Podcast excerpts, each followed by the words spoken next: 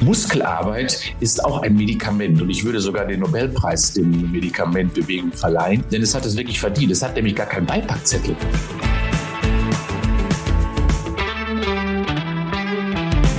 Fit und gesund. Mit Professor Frohböse. Mehr über den eigenen Körper erfahren.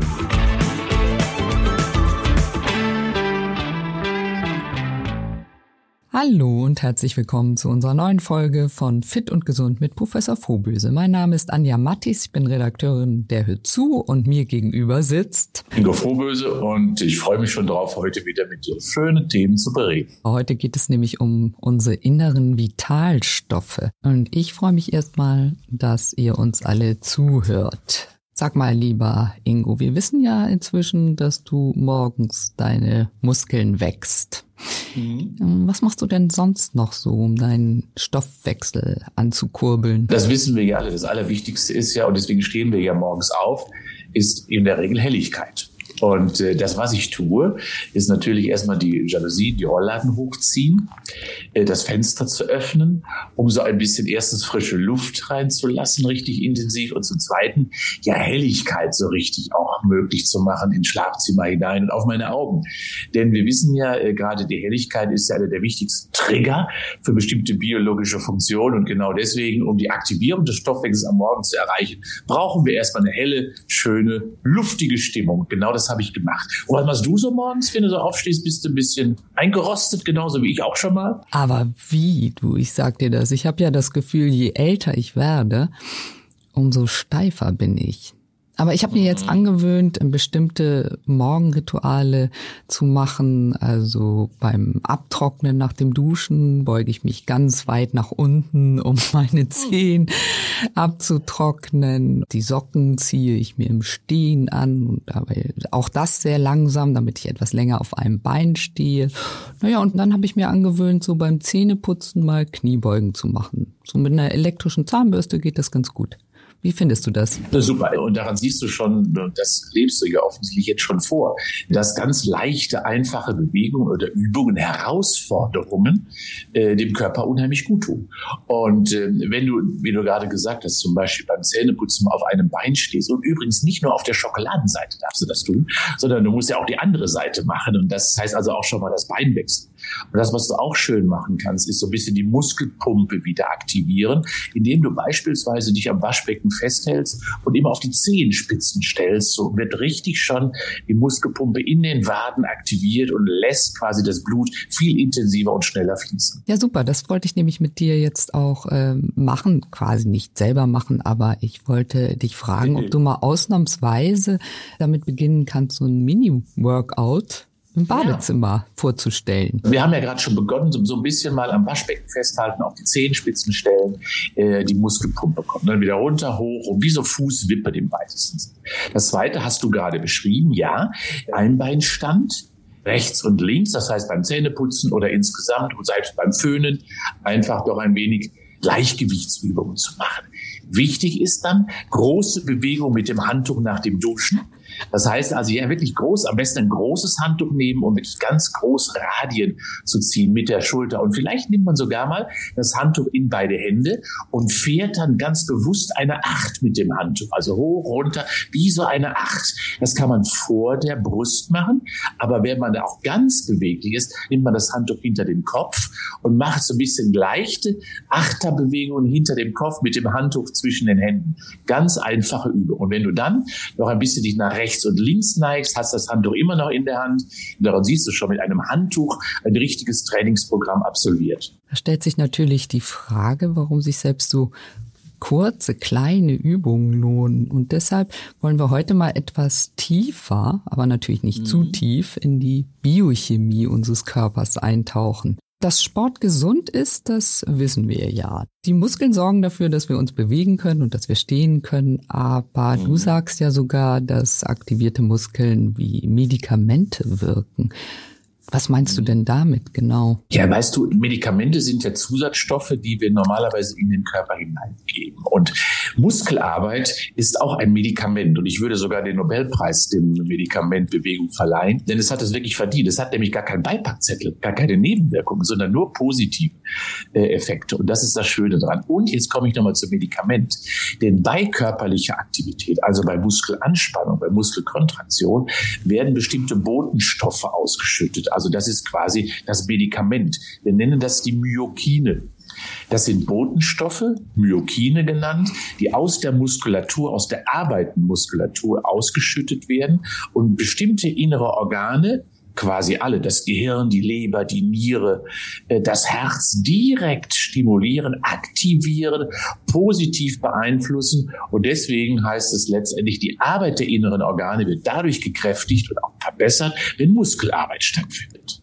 Deswegen sprichst du auch davon, dass Myokine mit anderen Organen kommunizieren, oder? Ja, so muss man das sagen. Das ist also äh, nicht nur kommunizieren, sondern das sind ja Überredungskünstler.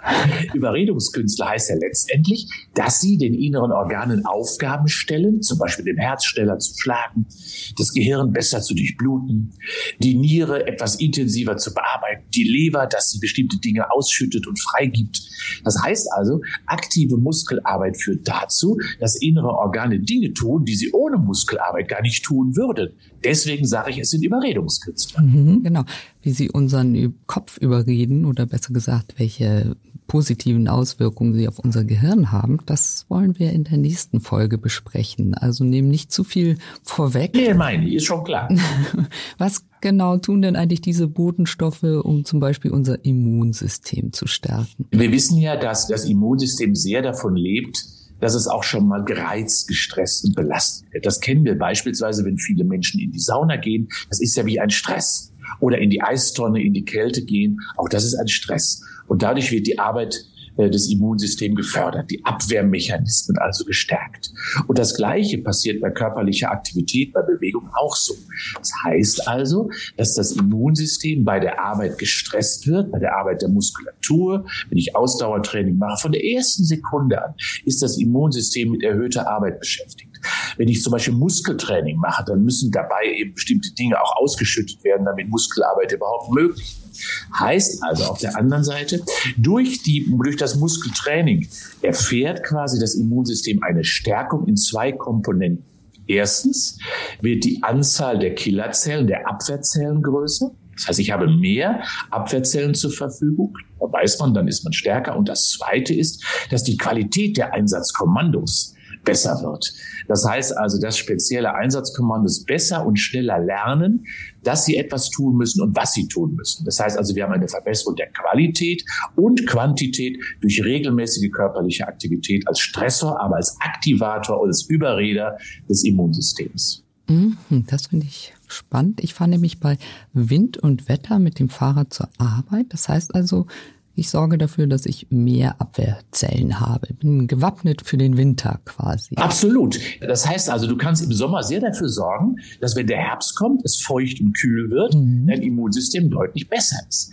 Das bedeutet also, am besten macht man das immer, denn das Immunsystem baut sich ja auch immer auf und ab. Und die Immunzellen müssen ja auch immer lernen, auch die neuen Immunzellen lernen, was sie denn jetzt zu tun haben.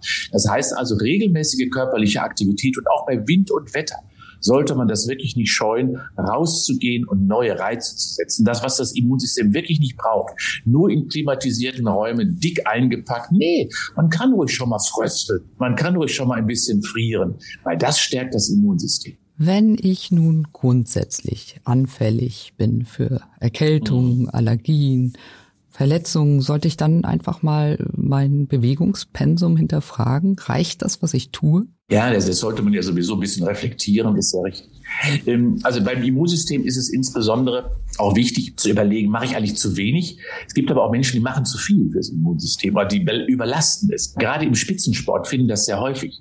So vor großen Wettkämpfen wird da nochmal ganz intensiv trainiert und dann droht unheimlich die Gefahr, dass es überfordert wird, weil es natürlich durch zu viel körperliche Aktivität auch geschwächt wird. Weil dann zu viele Entzündungsreaktionen im Körper stattfinden. Ja, man sollte schon mal sein Bewegungspensum hinterfragen. Bei Spitzensportler ist es häufig zu viel. Aber bei den meisten Menschen ist es einfach dann doch deutlich zu wenig. Und äh, auch das schwächt einfach das Immunsystem, weil es braucht Reize und Reize heißt Bewegung. Ja, ja, ich glaube, ich bin da nicht unbedingt gerade bei den Spitzensportlern. Ich nehme dann eher die andere Variante. Also Sitzen sagt man ja immer wieder oder sagen Mediziner sogar, sei das neue Rauchen. Zu wenig Aktivität verursacht oder verstärkt zahlreiche Erkrankungen. Das hast du ja eben auch schon mhm. gesagt. Wenn man jetzt eine richtige Bewegungsstrategie hat, lässt sich damit gegensteuern? Und bei welchen Erkrankungen können die Botenstoffe der Muskeln, also diese Myokine, die du ja gerade erwähnt hast, helfen? Ich weiß nicht, ob das allen bewusst ist, wenn man mittlerweile so sich die Reha-Konzepte, Therapiekonzepte anschaut, dann bauen die ja irgendwie alle auf Bewegung. Die nutzen alle das Medikament Bewegung dafür, dass bestimmte Erkrankungen erstens präventiv gar nicht auftreten, zweitens, wenn sie aufgetreten sind, schneller wegtherapiert werden können, behandelt, geheilt werden können und drittens, wenn es chronische Erkrankungen sind, dass einfach die Nebenwirkungen, die Begleiterscheinungen dieser Erkrankung nicht so dominant sind.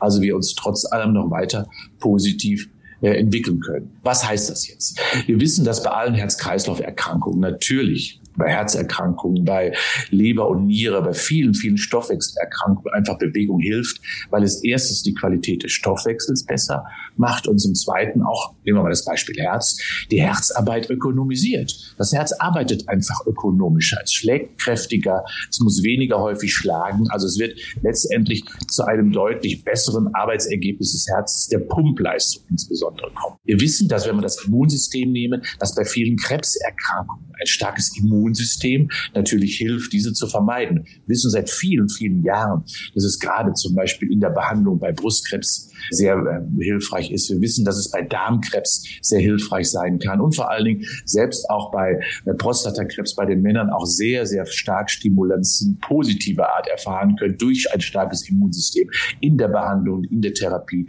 von Krebserkrankungen. Wir wissen, dass es bei depressiven Verstimmungen sehr schön wirkt, der Sport, also bei allen psychischen Erkrankungen, weil wir mental einfach eine große Entlastung erfahren. Und natürlich bei allen orthopädischen Problemen, sei es bei Gelenkschmerzen, bei rheumatischen Erkrankungen, bei arthrotischen Veränderungen, ist letztendlich Bewegung der Motor der Gesunderhaltung letztendlich von Knochen, Bändern, Sehnen und Muskeln. Okay, was sage ich denn meiner weit über 80-jährigen Mutter, wenn sie sagt, ich soll mich schonen? Ja, das frage ich mich sowieso immer. Bei uns hat sich ja so der Schonprozess so ein bisschen durchgesetzt, der Schonbegriff durchgesetzt, was ich aber Quatsch finde.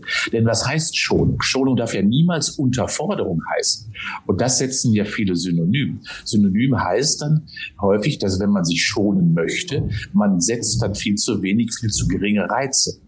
Und da kannst du deiner Mama ruhig sagen, wenn du dich zu häufig schonst, zu intensiv und zu regelmäßig schonst, also nichts tust, mhm. äh, zu viel rumsitzt und rumliegst, dann heißt das, dass du weitere Funktionen verlierst dass du schlechter wirst, dass du zum Beispiel Muskelmasse verlierst, dass der Knochen nicht optimal stimuliert wird, dass der Knochenaufbau abnimmt, dass letztendlich der Stoffwechsel die Zellen nicht mehr optimal versorgt, dass das Gehirn nicht vernünftig durchblutet wird, die Leber nicht mehr richtig arbeitet, kann zu wenig Myokine, selbst für alle anderen Prozesse des Körpers auch nicht ausgeschüttet werden. Insofern heißt das ja, Schonung heißt immer ein Verlust von Fähigkeiten. Und dementsprechend ist Schonung für mich keine gute Strategie. Das werde ich ihr mitteilen. Ich muss sie allerdings ein wenig verteidigen, denn sie macht jeden Tag ihren halbstündigen Spaziergang. Das ist ja auch schon viel wert.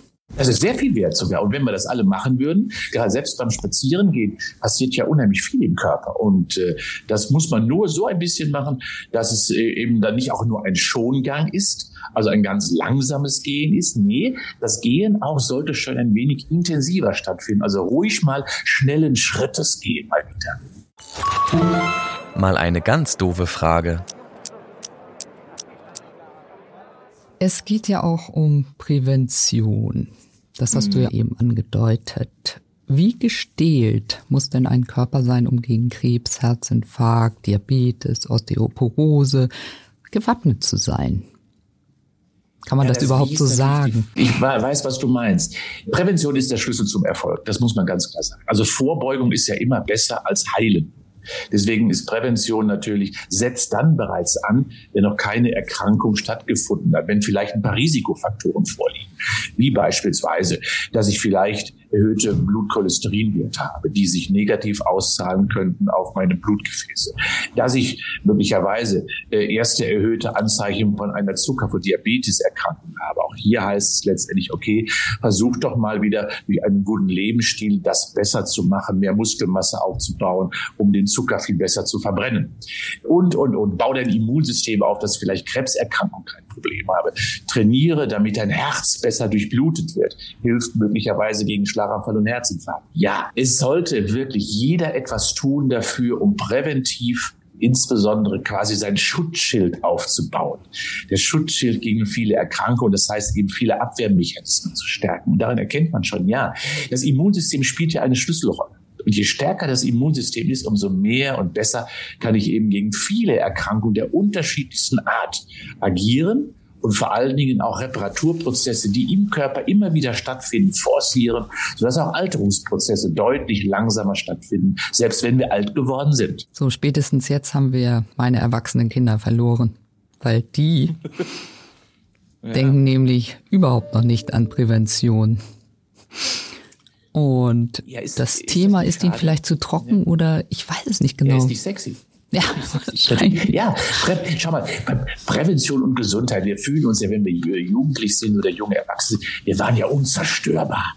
Ja, uns konnte ja gar nichts anhaben, weil wir hatten das Leben noch vor uns, haben das Leben noch vor uns. Allerdings, und das würde ich mir gerade auch von jungen Menschen immer mehr wünschen, schaut doch erstmal in den Spiegel was hat sich verändert? Denn auch bei euch verändert sich schon etwas.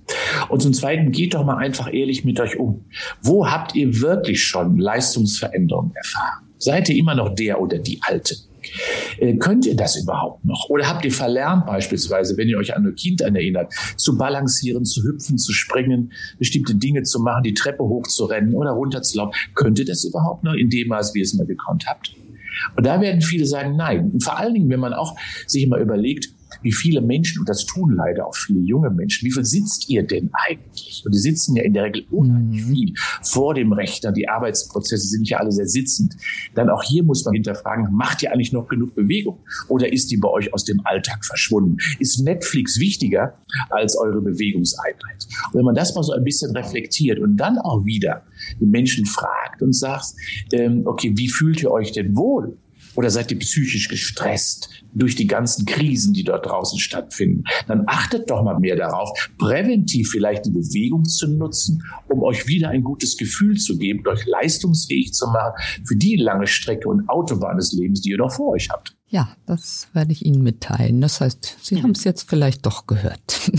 Letztendlich ist es wirklich, je früher, umso besser. Ja? Mhm. Wir haben es alle selber in der Hand und wir machen ja Achtsamkeitskurse. Und Achtsamkeitskurse heißt ja, auf sich selber zu achten. Und auf sich selber zu achten heißt letztendlich auch, ja, du brauchst Bewegung. Bewegung ist ein Lebensmittel, damit du ein Leben lang von dir, von den Schätzen, die dir Gott gegeben hat, die wir alle mitbekommen haben von Mama und Papa, letztendlich auch lange in hoher Qualität erhalten bleiben.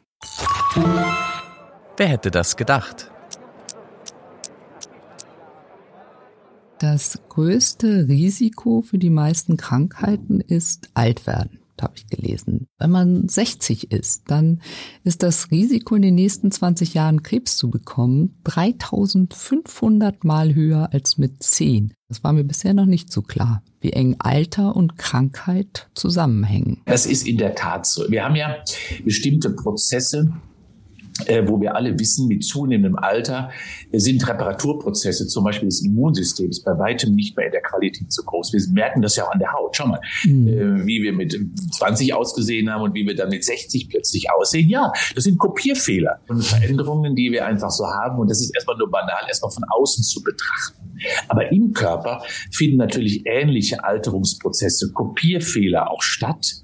Und das heißt, ja, die Leistungsfähigkeit der inneren Organe verändert sich. Allerdings kommt jetzt erstmal die gute Botschaft. Wenn man denn etwas mehr auf sich achtet, wir haben ja gerade das Wort Achtsamkeit schon besprochen, und das heißt insbesondere Lebensstilfaktoren wie ausreichend Schlaf, wenig Alkohol, wenig Nikotin, wenig Umweltbelastung, wenn es denn möglichst viel Bewegung und eine gesunde und gute Ernährung machen und haben, dann ist der Lebensstil in der Lage, Alterungsprozesse mindestens hinauszuschieben, zu verzögern und dementsprechend unsere Lebensqualität langfristig zu erhalten. Insofern ja, Alterungsprozesse sind eben Zellveränderungsprozesse und die lassen dann einfach Reparaturprozesse nicht mehr so optimal vollziehen. Und das nennen wir dann Altern. Und daraus resultieren dann beispielsweise andere Schädigungen an den Gelenken, Veränderungen an den Gefäßen, Veränderungen an den Herzwänden. Wir merken das, dass wir zum Beispiel auch die Augen- und Geruchs- und Hörfähigkeit verlieren, den Geschmackssinn ein wenig verlieren, weil die Zellteilung erstens gar nicht dort richtig funktioniert oder einfach viel zu langsam. Und übrigens, schau mal, äh, der Herzmuskel, da haben wir nur ein bis zwei Prozent der Zellen teilen sich am Herzen pro Jahr. Das heißt also, jedes Herz ist mindestens, wenn wir über 50 sind, jede Herzzelle auch schon 49 Jahre. Dann erkennen wir schon, ja, die Zellen teilen sich einfach auch mit zunehmendem Alter langsamer. Und jetzt kommt die gute Botschaft. Je älter wir werden, umso langsamer schreiten aber bestimmte Krankheiten voran. Gerade Krebserkrankungen ja. sind im jungen Alter viel dynamischer, viel aggressiver, viel gefährlicher als im Alter, wo es langsamer vonstatten geht. Sag mal, kann ich eigentlich durch regelmäßiges Training einen Bluthochdruck senken? Ja, Bluthochdruck entsteht ja, äh, das ist auch erstmal ganz wichtig. Bluthochdruck ist ja keine Erkrankung. Mhm. Ganz, ganz wichtig. Und das erschreckt mich, dass in Deutschland gibt eine ganz neue Statistik an, ja. In Deutschland nimmt statistisch jeder Deutsche pro Tag ein Blutdruckmedikament. Ja. ja wo sind wir gelandet? Also ich nehme keins, du nimmst keins. Also er muss schon einer drei nehmen. Ja. ja, ja, ja, er ist ja in der Tat. Hm. Also erstens, wir behandeln ein Risiko viel zu intensiv. Insbesondere unter dem Aspekt, dass wir den Menschen einfach nicht mitgeben, was sie stattdessen tun können. Und da ist das Ausdauertraining die beste Möglichkeit, Blutdrucksenkung herbeizuführen. Was passiert? Ich erhalte durch Sport und regelmäßige körperliche Aktivität die Gefäßelastizität. Das heißt, die Gefäßelastizität deswegen, weil bei körperlicher Aktivität, bei erhöhter Anstrengung weiten sich die Gefäße und ziehen sich danach wieder zusammen in der Pause. Und dieses hält die Gefäße viel elastischer, kann man sich vorstellen. Wenn man nicht mal Druck ins System hineinbringt, dann versteift irgendwann das ganze System. Und das bedeutet, Blutdruck entsteht auch deswegen, gerade hoher Blutdruck, wenn wir zu wenig Belastung ins System hineingeben. Also moderate Ausdauerbelastung. Laufen, Radeln, Schwimmen, Walken, Nordic Walken. Genau die richtigen Aktivitäten. Dafür die Elastizität jedes einzelnen Blutgefäßes optimal zu fördern. Und das wiederum zahlt sehr stark ein auf einen deutlich niedrigeren Blutdruck. Und wenn ich ihn auch nicht komplett in den Griff bekomme, aber das, was ich schaffe, ist die Anzahl der Medikamente Medikamente zu reduzieren. Auch das ist ja schon ein Erfolg. Auf jeden Fall. Hast du eine kleine Übung parat? Jetzt, die so ein bisschen ja. hilfreich sein könnte? Oder ist das ja, nur Ausdauersport dann? Wir, das ist muss? primär. Das Allerwichtigste ist natürlich, dass man langsam, moderat, und du hast ja vorhin schon von deiner Mutter gesprochen und den langen Spaziergang. Ja, das ist erstmal die beste Prävention.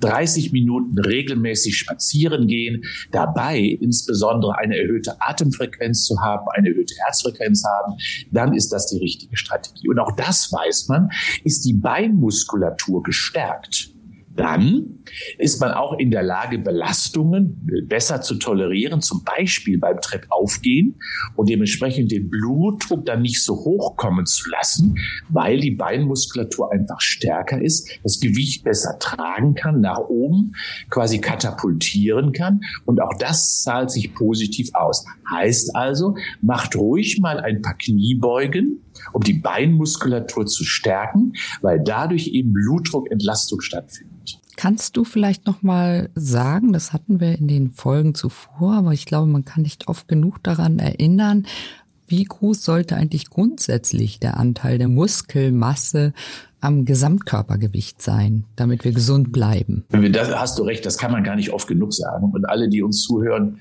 haben ja vielleicht auch schon ein paar andere Podcasts bisher gehört. Und ich sage das ja immer wieder.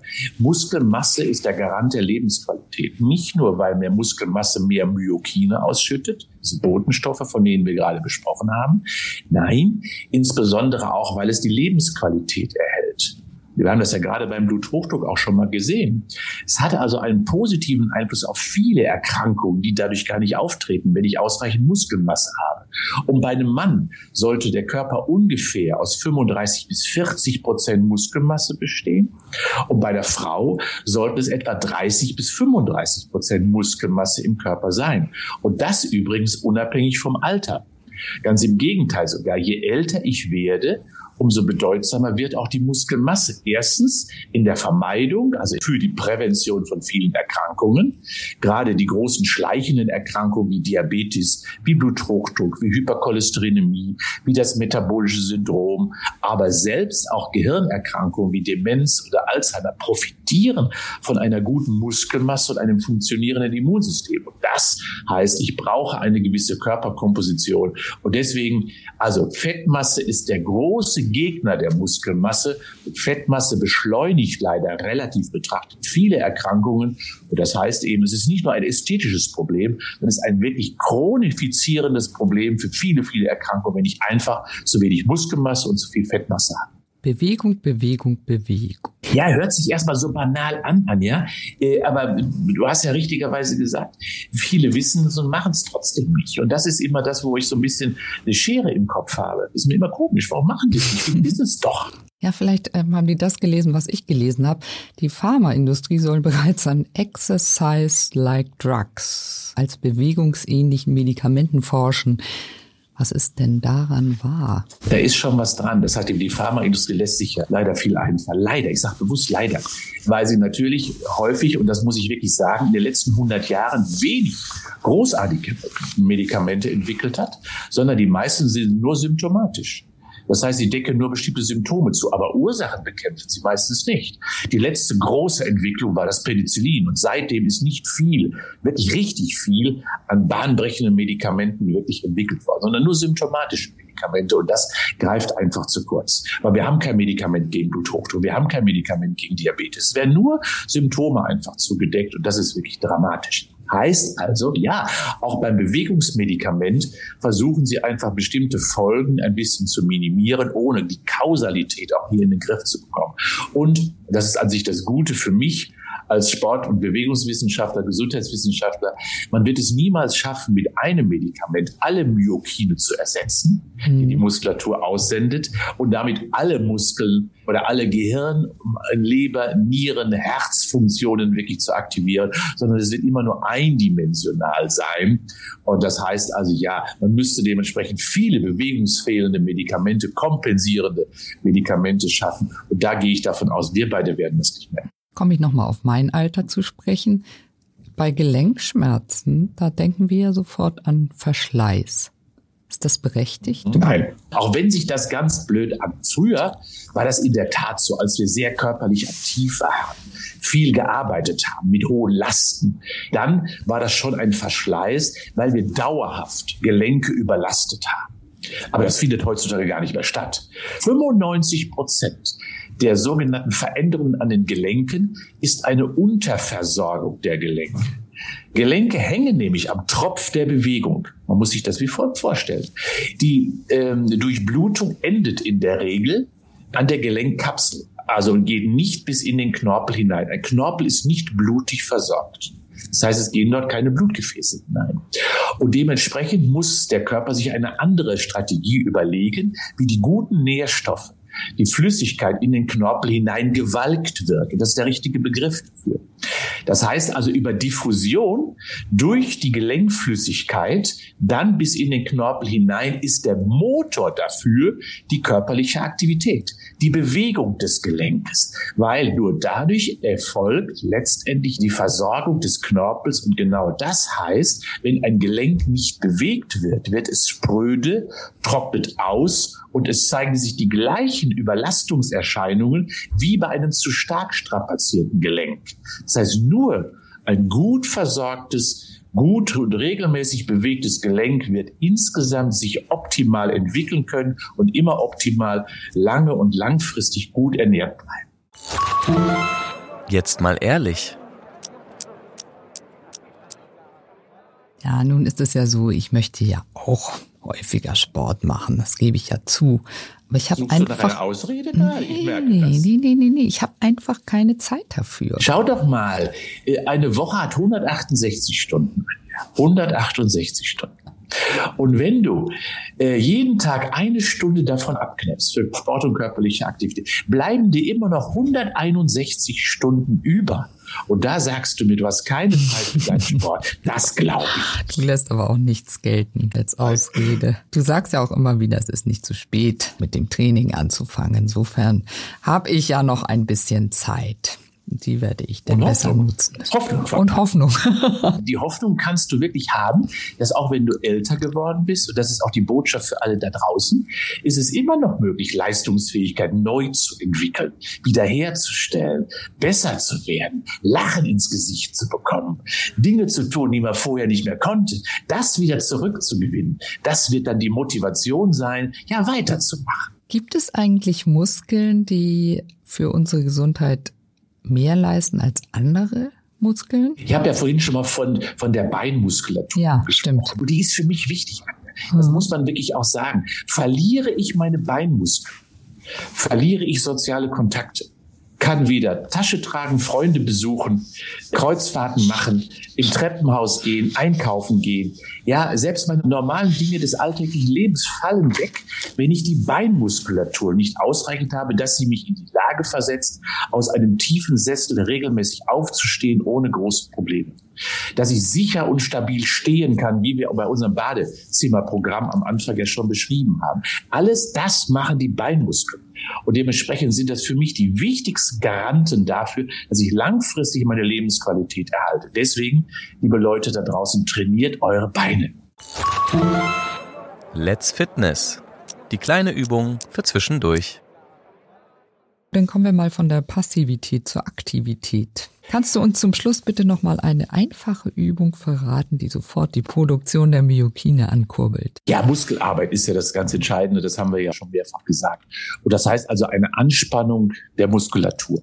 Ich würde mir heute sehr wünschen, dass wir mal auf den Oberkörper schauen. Ich habe zwar vorhin von den Beinmuskeln ja auch schon besprochen, wir haben auch schon die Übung Kniebeuge beschrieben, aber heute gehen wir mal auf die Arme und die Schultern. Und dazu würde ich ganz gerne die Arme nach vorne strecken und dann verschränke die Hände sozusagen. Wir drücken drücken die Hände ganz kräftig zusammen, sodass Hände, Unterarme und Oberarme richtig angespannt sind. Das halten und halten wir. Dann lösen wir es wieder leicht, die Spannung. Und dann drücken wir die gefalteten Hände wieder ganz kräftig zueinander. Äh, und das heißt, kräftigen quasi im regelmäßigen Rhythmus anspannen, entspannen die Unterarme und die Armmuskulatur. Und auch das schüttet Myokin aus. Wunderbar. Das ist schnell absolviert und auch nebenbei. Wir haben ja gerade, was die Armmuskulatur betrifft, auch häufig, wenn wir nicht gerade eine Wasserkiste schleppen oder mal in den Keller gehen und schwere Dinge tragen, haben wir ja häufig gar keine großen Belastungen mehr.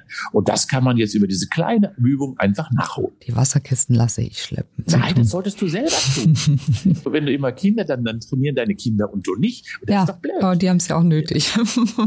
die haben es auch nötig. Auch nötig. Gut, dass du genau. auch das genau. So, bevor ich noch mehr Sage und Ärger von meinen Kindern bekomme, beenden wir diese Folge. Es war äh, wieder spannend, interessant und den Begriff Myokine werde ich so schnell nicht vergessen. Solltest du auch nicht, aber vor allen Dingen, du musst für die Myokine selber etwas tun. Das tue ich. Ich freue mich schon auf die nächste Folge, denn da geht es darum, wie Bewegung unserem Kopf gut tut was das mit unserem Gehirn macht. Ja, wir wissen ja, dass in einem guten Körper wohnt auch ein guter Geist. Ist ja ein uralter griechischer Spruch. Und dass wir darüber mal reden, das finde ich klasse. Es ist nämlich viel besser als Kreuzworträtsel und Sudoku. Vielen Dank, Ingo. Und vielen Dank, ja. dass ihr uns zugehört habt. Ich freue mich auf das nächste Mal. Bis dann. Bleibt fit und gesund. Und bleibt aktiv. Das war Fit und Gesund mit Professor Frohböse. Ein Podcast von der Hörzu jeden zweiten Montag eine neue Episode.